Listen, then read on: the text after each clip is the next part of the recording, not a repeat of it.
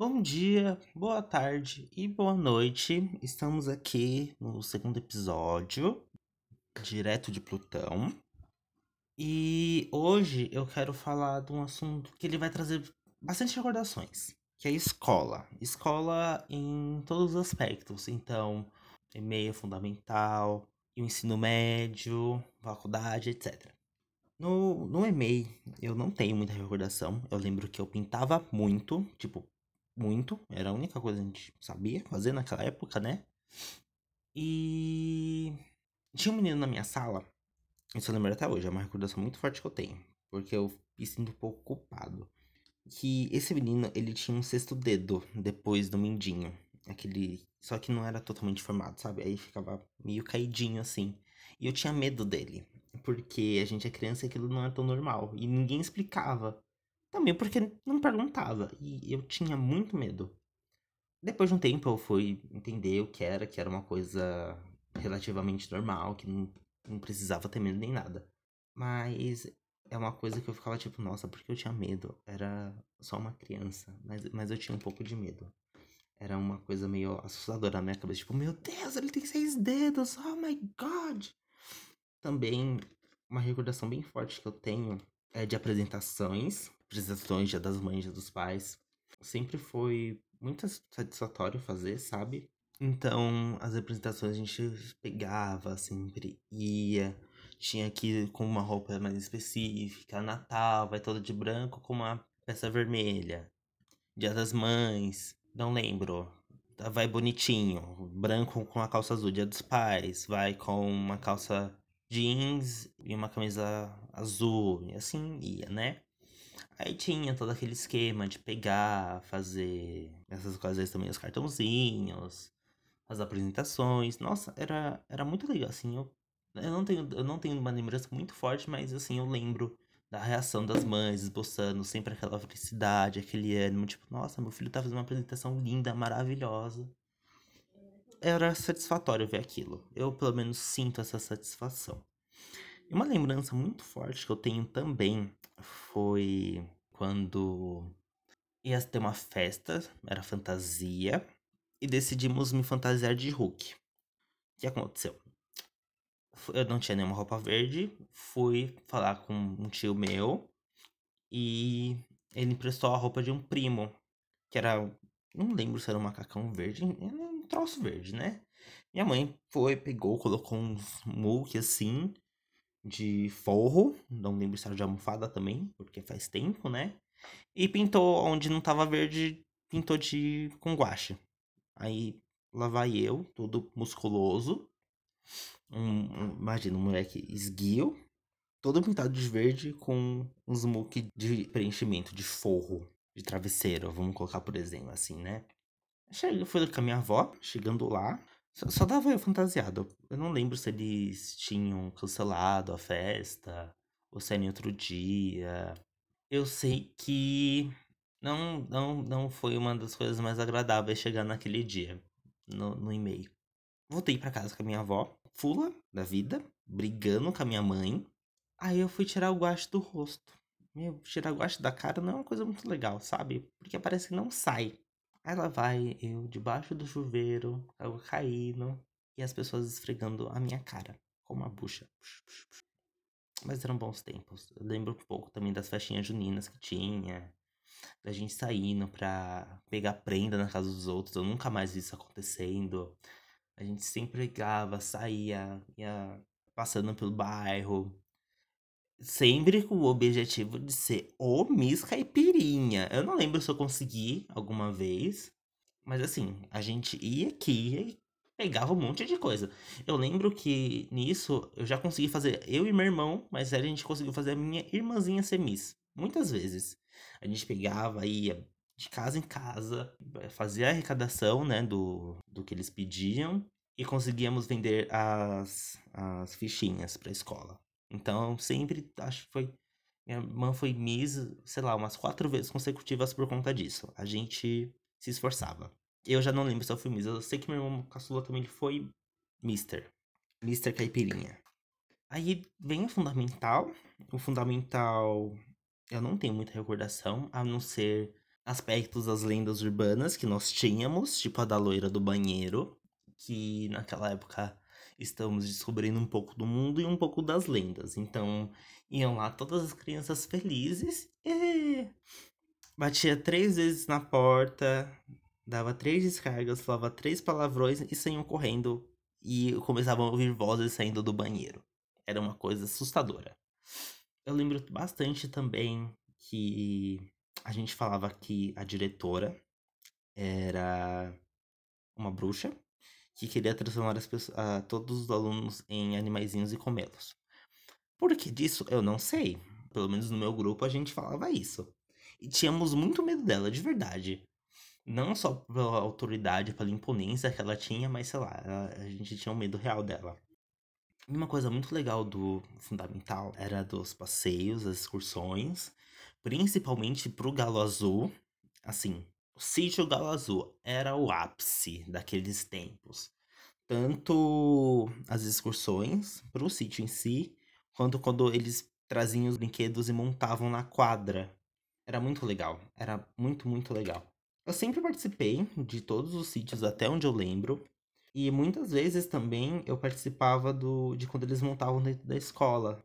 E tem uma recordação bem forte que eu tenho sobre isso, que é quando uma professora, ela me permitiu ir. Então, assim, tava meus coleguinhas, eles pagaram, né? Eles foram chamados, muitos deles.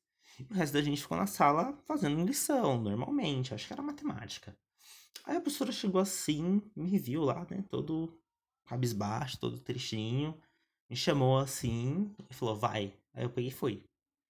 Nossa, foi, foi muito divertido, de verdade. É uma recordação muito boa que eu tenho. Eu lembro também de um coleguinha que a gente zoava ele, mas bullying errado, não façam isso. A gente falava, a professora falava, ah, não sei o que, quem tá correndo no pátio anota o nome. Aí todo mundo correndo e ele ficava sentadinho. A gente chegava, chegava na sala, quem tava correndo? A gente, foi ele! Ele começava a chorar eu era uma criança horrível junto com alguns outros coleguinhas que nós tínhamos. Eu estou pensando nisso, tô ficando meio abismado. Ai, era, era muito. era muito errado isso. Quando eu fazia o fundamental, eu fazia junto também um CCA, que é Centro para Crianças e Adolescentes. E eles tinham também esse mesmo esquema da festa junina, de. Como é que fala? Das apresentações. E eles tinham os passeios dele, o passeio dos... eu não vou me recordar muito bem, só que eu lembro bastante que eles iam muito pro Sesc. Toda sexta-feira eles iam pro Sesc. E, sei lá, de cinco anos que eu fiquei lá, eu acho que eu fui pro Sesc umas quatro vezes. Porque eles iam de manhã e voltavam de tarde. Então nunca teve ninguém para me pegar. Só minha avó era muito velhinha, né? Então preferíamos não incomodá-la. Eu ficava com ela mesmo em casa para evitar dela sair e tal. Isso eu lembro bastante. Minha mãe, ela tava trabalhando e meu pai eu não sei onde tava, né? E era isso, toda sexta-feira, a maioria delas, pra falar a verdade, tinha as excursões pro Sesc, excursões, né? Passeios pro Sesc. E eu não ia, só fui pouquíssimas vezes. Uma coisa muito legal também eram as apresentações que nós tínhamos. Dia das Mães, Dia dos Pais, Natal, Festa Junina, tinha despedida de banquete de ano novo. Nossa, eu adoro Natal naquele, naquele lugar. É muito bom. Sempre foram festas muito gostosas que a gente tinha no CCA. Eu gostava muito dos professores que tinham. Teve uma professora minha que ela era bem rígida, mas ela sempre buscava o melhor dos alunos. Eu hoje, em aspecto a isso, eu entendo ela. No tempo eu ficava com raiva. Teve, foi o tempo também onde eu tive minha primeira paixão. Assim, né? Eu tinha sete anos, então quando entrei no CCA, então foi uma das minhas primeiras paixões, foi lá dentro. E eles me ensinaram muito. Todos os professores que passaram por lá me ensinaram muito. A diretora também, aprendi algumas muitas coisas com ela, principalmente questão da dedicação e esforço. As tias deixaram uma marca muito forte. E, e é basicamente isso. Professores maravilhosos, tias maravilhosas, direção ótima também, as festas, era tudo muito bom. Aí a gente vai pro ensino médio. No ensino médio eu era meio capacho. Eu, eu, isso é uma coisa que eu admito. Principalmente de um menino. Hoje em dia eu não gosto dele. Então, né, capacho por capacho, ele fazia as coisas e eu e um outro colega meu a gente obedecia. Era basicamente isso que acontecia. Eu nunca mais tive contato com esse menino. Entretanto, esse amigo que, que, que nós fazíamos as coisas para ele, a, a gente conversa, conversa assim, né? Saudade, aliás. Mas a gente ainda tem um contato. Do ensino médio, eu lembro de, eu ser capacho dos outros, de eu ter saído do CCA para trabalhar. E lembro das excursões que nós tínhamos. Tanto é, a, a que mais me pegou foi uma que a gente ia pro Hop Harry. E o que aconteceu? Adolescentes, naquela época, né? Descobrindo a vida. Umas pessoas levaram bebida pra escola. E simplesmente não deu certo. Não deu certo. Era um bando de adolescente bêbado dentro da escola. Tiveram que pegar, ligar pros pais. O passeio não foi cancelado, mas depois daquilo nunca mais teve também. Então, foi literalmente isso. Estragaram o rolê inteiro por causa de um bando de gente que levou bebida pra escola. Tiveram que chamar os pais e depois não teve mais excursão. Isso até onde eu sei. Uh, e no médio, no ensino médio, eu fazia teatro. Foi quando eu comecei a pegar o gosto pelas coisas. Meus dois professores de teatro eram maravilhosos. Ai, é um amor. E uma saudade que eu tenho. Fiquei até triste. Ai, mas era muito bom. A gente. Eu tenho vídeo meu fazendo apresentação no YouTube. E era. Era, era muito legal. Então a gente fazia todas as atividades. O que eu sei de teatro eu aprendi lá. Não é muita coisa, mas eu acho essencial. Eu consigo passar de certa forma assim para as crianças, sabe? Porque aquele CCA que eu falei que eu saí, comecei a trabalhar, quando eu parei de trabalhar também eu voltei para o CCA, mas como um colaborador, como voluntário. Aí eu dava essas aulinhas assim de teatro, de baxias, mas enfim. teatro foi uma coisa muito boa, marcou bastante também, principalmente por, eh, por aproximar ainda mais meus colegas, a gente desinibir um pouco, foi muito divertido. E como eu trabalhava no ensino médio, então eu estudava de manhã, trabalhava de noite. Depois de um tempo, eu comecei a trabalhar de manhã e estudar de noite. Estudar de noite era relevantemente fácil. A gente não tinha tanto professor assim, né? Escola pública. E eu lembro que eu tretei uma vez com um professor meu porque ele chegava na escola, entrava na sala, isso quando ia pra escola, ia pro fundo, conversava, começava a conversar com as meninas lá no fundo. Isso é uma, uma lembrança específica que eu tenho. Eu não gosto dele até hoje, por conta disso. No, no dia em questão, eu peguei, ele chegou na sala, começou a falar um subis da vida dele lá, né?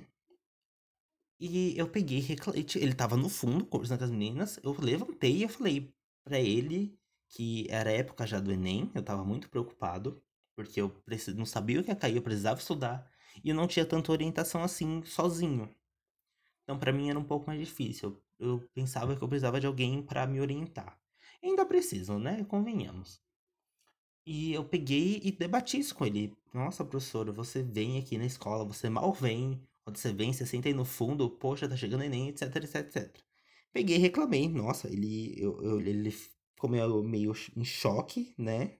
Os meus coleguinhas começaram a reclamar, porque eles gostavam da aula dele, eles não faziam nada. Mas eu não gostava disso. Eu não sei, na verdade, né? Mas enfim, alguns reclamaram, né? A turma do fundão sempre tem a turma do fundão. E depois disso ele começou a. Continuou não indo pra escola, mas quando ele ia, ele tentava passar algum conteúdo. Tentava, não conseguia. Hoje, hoje eu sei que ele é diretor foi diretor ou era coordenador, alguma coisa assim. Ele tinha um cargo maior em outra escola e ele ganhava mais. E nessa que eu estudava, ele cagava. Era basicamente isso que acontecia. Quando eu terminei o médio, eu não saí de lá com tanta coisa, porque realmente a gente tinha muita aula vaga. Mas quando eu terminei o médio, eu já entrei na faculdade. Isso por pressão, não foi uma coisa que eu quis. Não façam isso, aliás. Era, me impressionava muito, tinha uma pessoa muito externa, interna. E eu entrei numa faculdade, assim, total desgosto. Foi o EAD também, era gestão ambiental. Mexia muito com lei, essas coisas. E não, não fez meu forte, não fez meu perfil. E nas provas, basicamente, o que acontecia, eu era EAD, então nas provas eu olhei assim, hum, Braille. Então não tem tanto gosto assim de fazer. Não é legal fazer isso, pra falar a verdade. Você, depois de um tempo você começa tipo, se sentir mal, sentir meio, sabe? Tem um peso na consciência. Porque você não sente que você aprendeu. E eu sentia muito assim. Então tinha uma prova presencial, uma prova online. Nas presenciais eu ia bem até, só teve uma que foi a última que eu fiz, que assim, eu tirei uma nota muito ruim. E, e a D não tinha como ir mal. É mais ou menos assim que funcionam as coisas. Quando eu larguei a faculdade, eu fiquei um ano parado. Eu só tava trabalhando. E assim que eu saí de onde eu tava trabalhando, eu entrei na ETEC. Assim que eu saí não, né? Demorou um tempo, mas eu acabei entrando na ETEC. E foi, e foi uma coisa muito boa que eu fiz. Eu recomendo também que as pessoas procurem fazer ETEC. É legal, eu gosto muito dos professores. É um pessoal muito bacana. Em questão à turma, é bem diversificada e isso é estressante. Eu não sou uma pessoa que trabalha com grupos muito grandes, mas eu tô tentando me esforçar um pouco. E a gente vai tentando, né? Então tem que ter sempre uma colaboração. É basicamente isso. É, escola, faculdade, até que ensino médio. Aliás, no ensino médio, um, só um pra lembrar aqui. Foi quando eu desloquei o meu braço esquerdo. Eu tava lá todo pimposo, correndo na quadra de areia. Aí eu fui pular uma muretinha que tinha, caí. Todo mundo começou a rir. Aí eu peguei, levantei e virei, meu braço todo esbagaçado. Aí a pessoa, ah, meu Deus! E lá vai eu pra diretoria, e pra eles me levarem no hospital. Enfim, é, é basicamente isso, é o que eu lembro. Bebam água, de novo, é importante beber água. É muito bom beber água. E a música que eu vou falar hoje é do Castelo, com dois L's, O Peso do Meu Coração. É uma música, uma música que me lembra bastante uma atividade que um professor meu da ETEC ele passou, que era a gente colocar qualidades e defeitos em uma folha e começar a anotar. Pra gente pegar e ter uma perspectiva. Porque não existe uma pessoa 100% boa nem uma pessoa 100% ruim. E no começo da música fala assim: Você não é quem você pensa que é. E eu vejo em aspecto a isso, pelo menos. Eu tenho essa interpretação. Que a gente geralmente enquadra muitas coisas ou para um lado ou para o outro, mas é difícil de ficar centrado. Quando a gente tem realmente uma consciência de como, gente, de como nós somos, tentamos mudar ou nos balanceamos em algum aspecto. Simplesmente fazemos um, um, um, um molejo para termos uma sensação, sabe? Pra gente tentar mudar, tentar. Como é que, como é que eu posso dizer? Tentar melhorar. Então, é, vai se lapidando. Então, então, é uma atividade muito legal que ele passou e foi bem simples. E é legal, tipo, você pegar assim, listar algumas coisas que você pensa que você é e depois ir perguntando para as pessoas alguns outros aspectos positivos também. Você vai ver que tem muita coisa. Mas enfim, a, eu recomendo essa música. Ela é bem gostosinha de ouvir. Eu vou eu pelo menos vou ouvindo ela. Geralmente eu vou ficando mais leve. A batida é bem calma. Eu gosto de música assim. Acho que é 9 MPB também. E hoje temos a segunda parte da história, né? Eu vou vou tentar dar uma melhorada, minha leitura tá tô tentando deixá-la um pouco mais fluida, não é a coisa mais fácil do mundo, mas vamos lá. Os céus de São Paulo são tão vazios. Se você mora em algum lugar onde é bem estrelado, eu te invejo por conta disso. O máximo de brilho que temos aqui são os aviões, helicópteros e as torres de iluminação. As estrelas em si brilham de forma ofuscante. Só as de mais intensidade conseguem o privilégio de aparecer nesse céu tão vazio. Boa noite. do que está se indagando? Boa noite, Pluto. Ah, venho pensando como o céu que vejo é tão vazio. Ah, aqui está lindo. Posso ver tudo o que está à minha frente e mais ainda o que está atrás. São estrelas, planetas e luas. Alguns que vocês dificilmente terão a honra de conhecer. Um dia, quem sabe, com o avanço da ciência moderna, podemos ver algumas. Bem, quem sabe?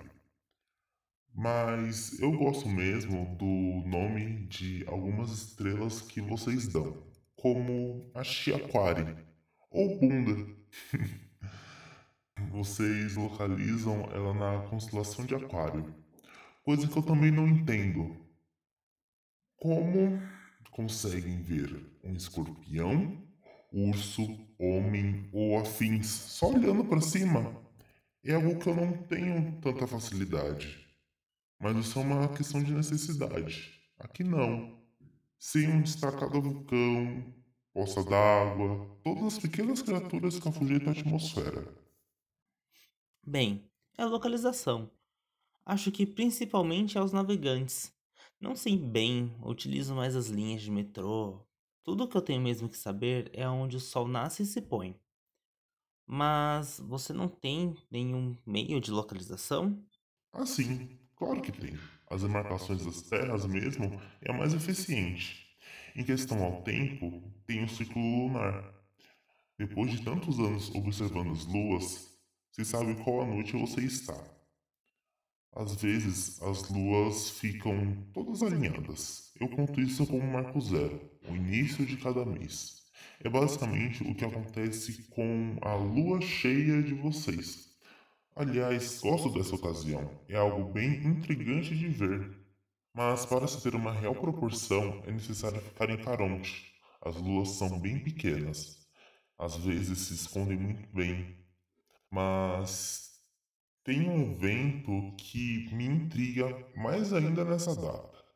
Como Hidra e Cérebro ficam relativamente próximos, eles trocam nutrientes. Hidra passa para Cérebro tudo que cultivou a mais entre esses dias, e ele devolve a ela nutrientes para manter aquela terra sempre fértil. É algo lindo de ver. Faz sentido. A terra precisa de nutrientes e de algum lugar que seja mais tranquilo de decompô-los. Sim, ainda mais porque ela tem três camadas.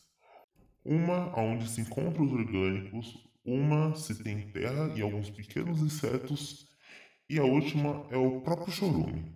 É magnífico. é surpreendente a sincronia que se tem entre eles, pelo visto. É uma bela dança. Isso porque ainda não mencionei o que acontece entre Nix e Stige, mas isso fica para uma próxima. Meus deveres me chamam. Até breve. Até. Bem, essa esse foi o segundo capítulo. Eu espero que vocês tenham gostado. Deixem uma recomendação, façam algum comentário. Meu Instagram é Lonelli, underline, underline, Pluto, com um zero ao invés do O. Mandem sugestões, críticas construtivas também, são sempre bem-vindas. E é isso. Bebam mais água e tenham um bom seja lá o que vão fazer.